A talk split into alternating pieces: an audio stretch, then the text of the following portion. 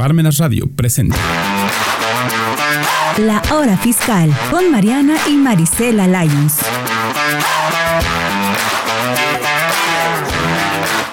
Hola a todos y bienvenidos a un programa más de La Hora Fiscal. Mi nombre es Mariana Salas y estoy muy feliz de estar aquí con ustedes. Le quiero dar las gracias a Parmenas Radio y a Mirna por hacer magia y llegar a todos ustedes. Bueno, el día de hoy les quiero compartir un tema y quiero abordar un tema que se me hace muy interesante, muy importante y es un tema muy, muy importante para las empresas, para el SAT, para los trabajadores y me estoy refiriendo al tema del régimen de sueldos y salarios. Recién venimos saliendo de las declaraciones anuales. Eh, marzo de personas morales, abril de personas físicas, el tema de las devoluciones de impuestos. Entonces, estos meses eh, hacen que la gente se acuerde o los que están dados de alta como eh, este régimen que vamos a hablar como asalariados o sueldos y salarios, hace que se acuerden que existe el SAT, se hace que se acuerden que existen las facturas. Bueno, eh, es una ola de mucha información para ellos y pues simplemente se acuerdan que tienen que declarar, ¿no? O hay muchos que pues la verdad lo desconocen, pero pues esta información ha estado ahí y obviamente si eres asalariado, escuchaste que tus compañeros, escuchaste que en tu empresa, que en donde estés trabajando, pues bueno, tuviste la obligación eh, de presentar tu declaración anual. Entonces, eh, ya que venimos saliendo o está calientito este tema de las declaraciones anuales, vamos a hablar un poco acerca de este régimen que se me hace un régimen muy importante, porque no solo representa más del 50% de la gente que tributa ante el SAT, ¿no? Es decir, en todo el padrón del SAT, del 100%, más del 50% están dados de alta como asalariados, como sueldos y salarios. Es la fuerza de trabajo en México. Y si somos tantos los asalariados o son tantos los asalariados, pues eh, me gustaría darles como una pequeña introducción. Y es importante que sepan, eh, pues, de qué va este régimen, ¿no? No simplemente es el hecho de, pues, yo estoy trabajando, pues, mi patrón, mi empleador eh, o X persona o X despacho se hace cargo de mi información y yo la verdad no me entero, no sé ni siquiera qué es RFC, no sé qué es clave, no tengo idea de nada. Entonces, pues yo creo que todos debemos saber por lo menos dónde estamos parados, de qué se trata lo que pues involucra este régimen, ¿no? Entonces, pues bueno, eh, vamos a adentrarnos un poquito a este régimen y como les comentaba, es uno de los más importantes ya que pues em, en el país cuando se hace el presupuesto, cuando se hace... Eh, cuando se presupuesta cuánto se va a recaudar, pues obviamente gran parte de esta recaudación eh, de impuestos viene de esta fuerza de trabajo de los asalariados, del, del régimen de sueldos y salarios que están dados de alta o que están activos. eh, ante el. Es decir, que actualmente pues tienen un trabajo que les emite nómina, etcétera. Entonces, pues bueno, ellos representan, o todo este régimen representa pues el grueso de la, de la sociedad, el grueso de, eh, pues, del sistema tributario y de donde se recaudan más impuestos para el gasto público, llámese alumbrado, eh, las calles, escuelas, etcétera, ¿no? Entonces, pues bueno, vamos a ir viendo un poquito. Entonces, pues bueno, eh, como sabemos, en el artículo 31 de la Constitución está este, esta obligación para todas las personas que empiezan una actividad económica o que reciben ingresos de colaborar al gasto público, ¿no?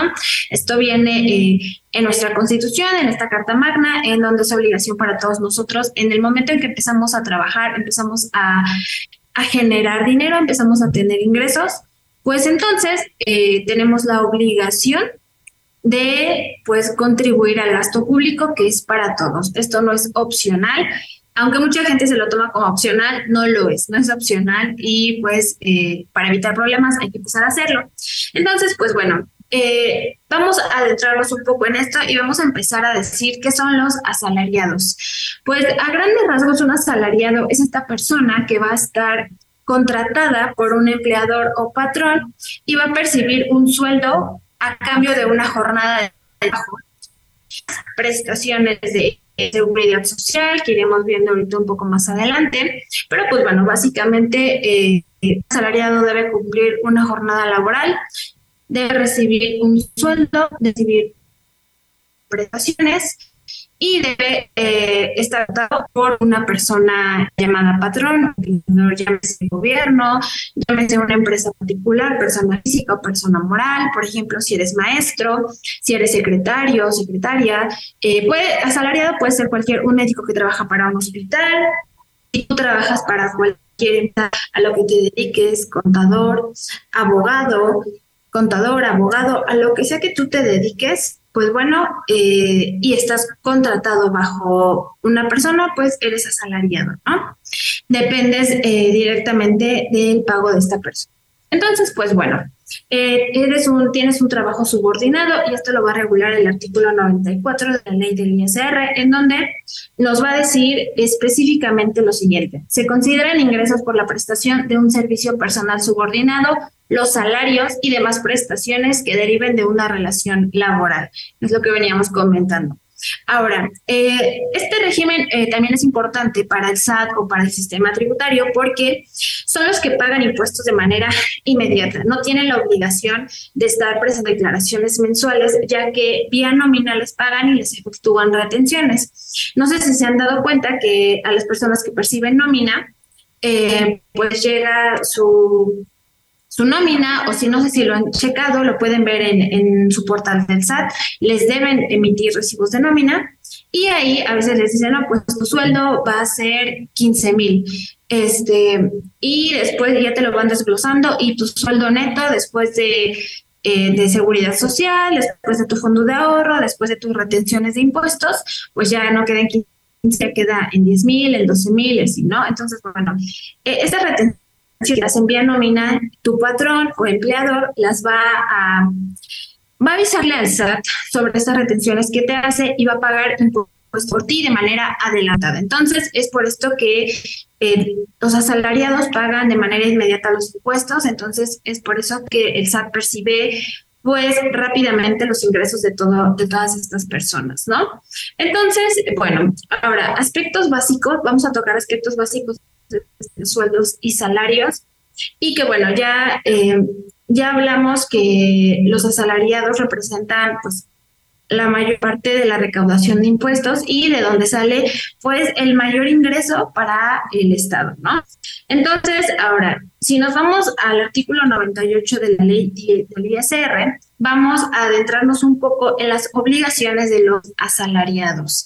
¿Cuáles son unas de estas obligaciones? Pues inscribirse al RFC, ¿Por qué? O al Registro Federal de Contribuyentes. No sé si les ha pasado o hay personas a veces que se acercan con nosotros porque no tienen ideas están dadas de alta, si alguna vez no saben absolutamente nada que tenga que ver con el SAT, eh, solo, saben que, solo saben que tienen su CURP, solo saben que tienen cuentas bancarias, pero nunca se percataron que pues efectivamente hayan tenido, este, pues o los hayan dado de alta, ¿no? O tengan una RFC. Entonces, cuando entran a un trabajo, normalmente cuando es de gobierno o cuando te van a pagar vía nómina, te piden tu RFC porque lo tienes que dar, ya que tu patrón o empleador, cuando te va a timbrar tu nómina o te va a hacer tu nómina, necesita llenar cierta, ciertos datos tuyos y entre eso pues va a ser el RFC. Entonces, eh, te piden tu RFC y tú no sabes ni qué onda, entonces bueno, esa sería tu primera obligación, el estar dado de alta ante Hacienda, ante el SAT, bajo el régimen de sueldos y salarios. Eh, debes eh, solicitarle a tu patrón o a tu empleador que te dé mensualmente o conforme te emite tus nóminas tu constancia de tus retenciones. ¿Por qué? A veces, a veces nos confiamos y, nunca nos enteramos, o sea, solamente yo sé que, ah, ok, me dijiste que después de impuestos voy a recibir 10 mil, 12 mil, me cae mi nómina en mi tarjeta y ahí nos vemos, ya no supe nada, yo sé que ese dinero es del que dispongo y hasta ahí. Es importante que a veces consultemos estas constancias de retenciones para que sepamos que nos están haciendo las retenciones de manera correcta, para que sepamos que nos están reteniendo lo que debe ser, que no nos están quitando de más y que nos están incluyendo pues todos, todas estas, todos estos servicios de seguridad social que nos corresponden a los que tenemos derecho. Si a veces ves tu, tu nómina eh, y tú dices, híjole, no sé qué es esto, no lo entiendo, pues bueno, es importante que te acerques a alguien que te pueda ayudar o explicar, aunque sea una vez, cómo, cómo es ese desglose de tu nómina y sepas por qué te están reteniendo. Porque a veces hay personas que me dicen, oye, mira, es que sabes qué, me están quitando demasiado dinero de mi nómina, no entiendo, ¿qué puedo hacer? ¿Qué es esto? Entonces, eh, entender las retenciones es algo importante para que sepamos a dónde se va ese dinero, ¿no? ¿Para qué es? No simplemente es de, ah, ok, este me vas a quitar impuestos y vámonos. No, es importante que cada quien sepa pues a dónde se va ese dinero, si te están dando fondo de ahorro, si están teniendo un ahorro por parte de tu empresa, cómo le están haciendo, ¿no? ¿Qué te están incluyendo?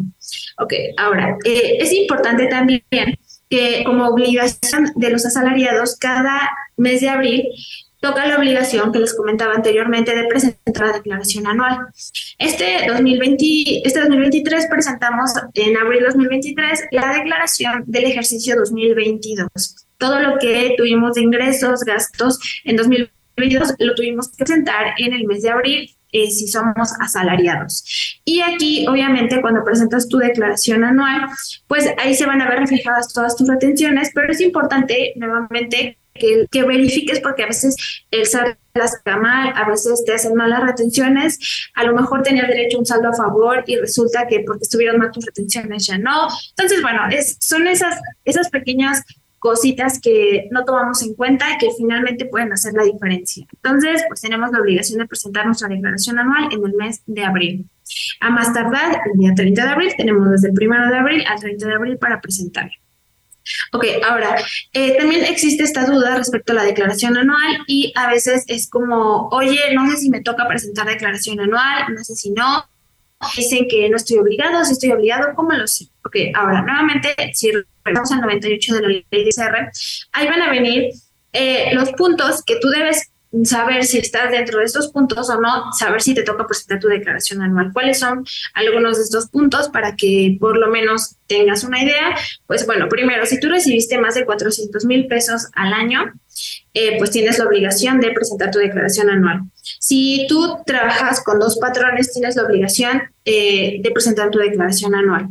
Ahora, aquí eh, el tema de los patrones a veces es importante. A veces llegan personas y me dicen, yo le digo, no, pues tienes que presentar tu declaración anual porque según tus recibos de nómina tienes dos patrones. Y me dicen, no, pero yo trabajo en una sola empresa.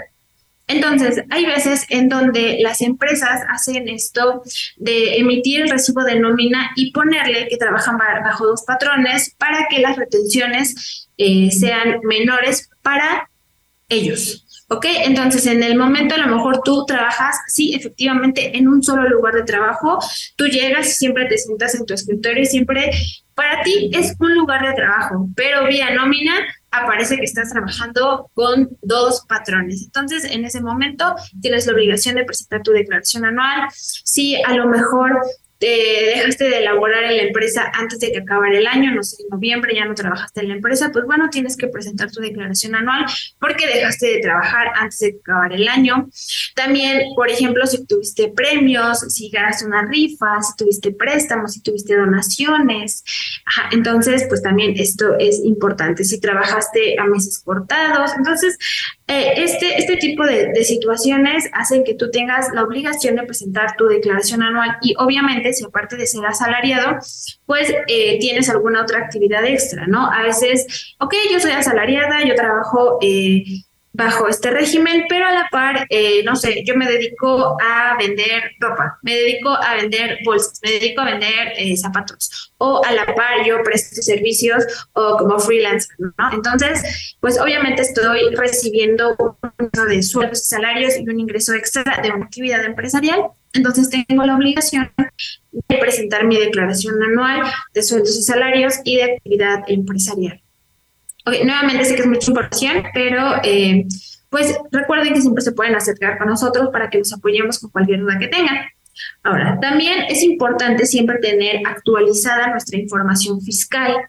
No sé si recuerden qué tiempo hubo este tema o este boom de la constancia de situación fiscal, que si no dabas constancia actualizada, que no te iban a pagar, te retenían el pago y bueno, ¿no? Eh, todo este tema que mucha gente desconocía y entonces hasta ese momento mucha gente supo de la constancia de situación fiscal, etcétera. Ahora, la constancia de situación fiscal es como el documento en donde va a venir toda la radiografía de nosotros ante el SAT. Es decir, como nuestra de nacimiento, pero del SAT. Qué, RFC tenemos, nuestra curva, a qué nos dedicamos, desde cuándo estamos dados de alta, bajo qué actividad estamos dados de alta, eh, qué obligaciones tengo, viene la constancia de situación fiscal, también viene ahí nuestra dirección. Ojo, es muy importante tener actualizada tu dirección fiscal, y revisar por qué.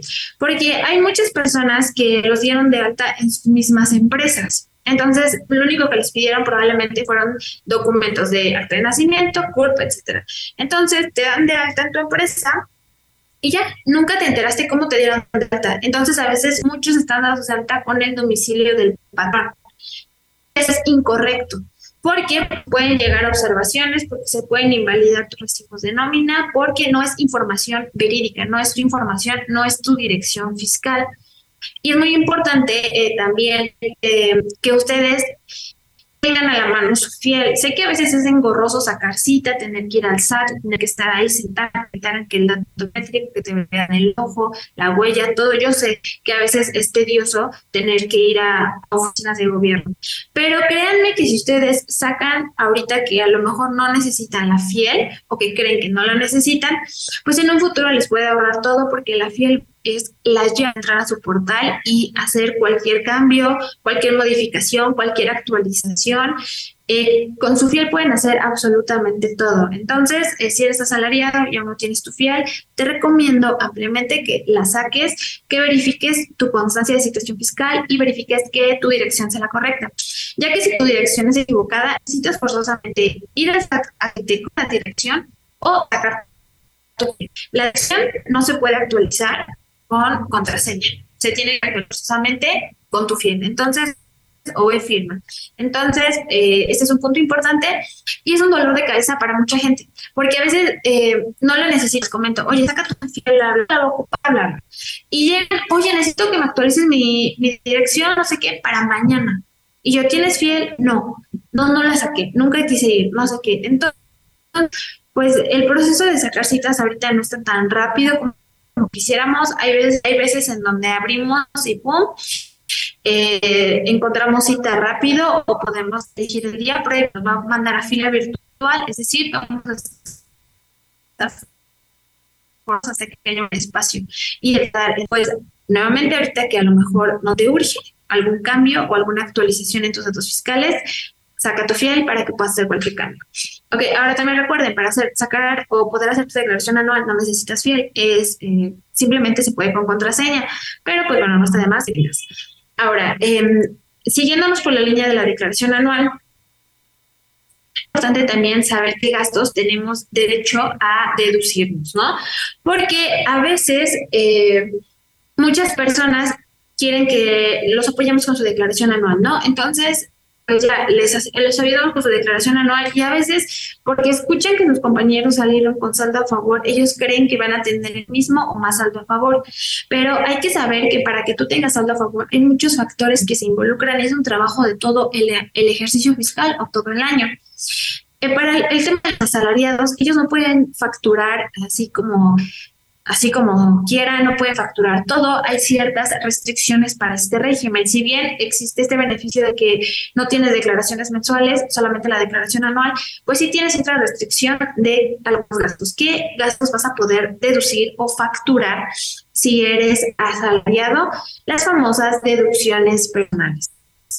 Estas deducciones personales básicamente son gastos de salud, gastos para el cuidado de tu persona, como cual. Eh, en deducciones personales es muy importante que, que, tú sepas específicamente cómo las tienes que pagar y cómo tienes que pedir tu factura. Este tipo de gastos son los que te pueden dar un saldo a favor y hacer que tengas una devolución en tu declaración anual. Entonces, todo lo que hagas a partir de ahorita te puede dar tu declaración anual que vas a presentar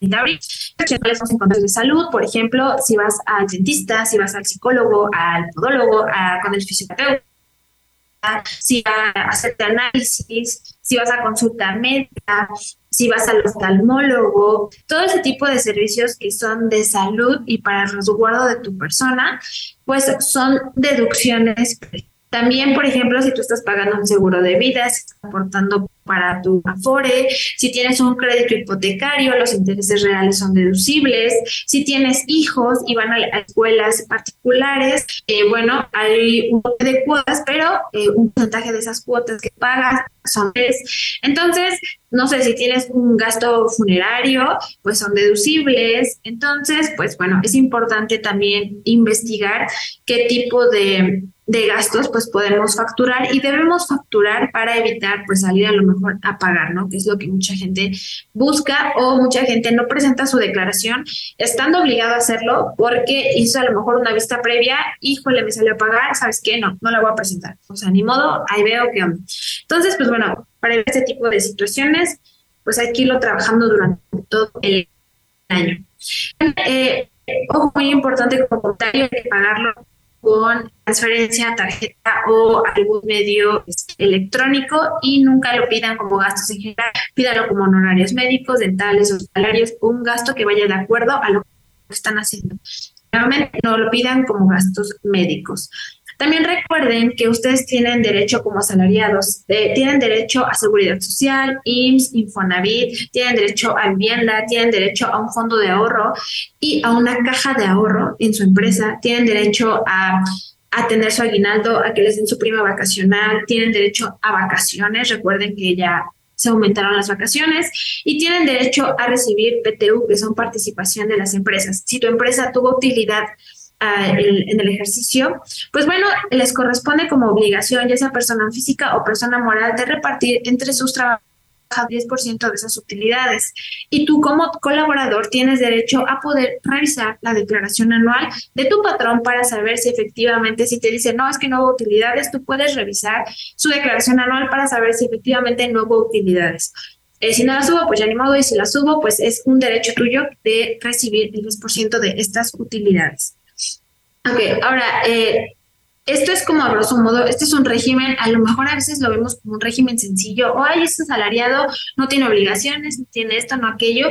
No, es un régimen eh, muy noble, es un régimen muy bueno si estás empleado, pero es un régimen al cual eh, la mayor parte de la gente desconoce y por lo mismo de que a lo mejor no tiene esto de que estar presentando mensualmente se nos olvida, se nos pasa y nuevamente nos acordamos hasta que llega, ¿no? A este, hasta que llega la declaración anual.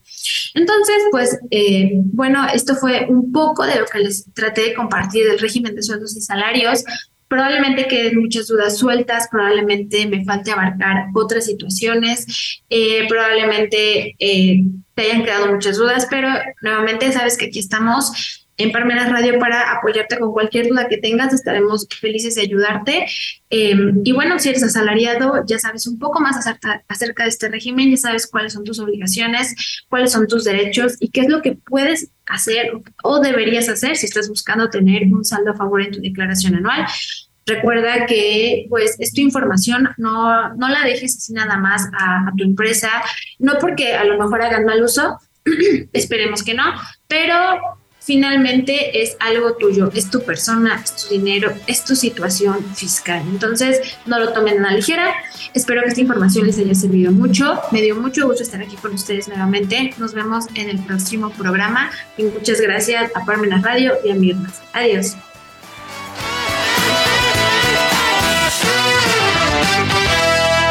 Radio presentó La Hora Fiscal.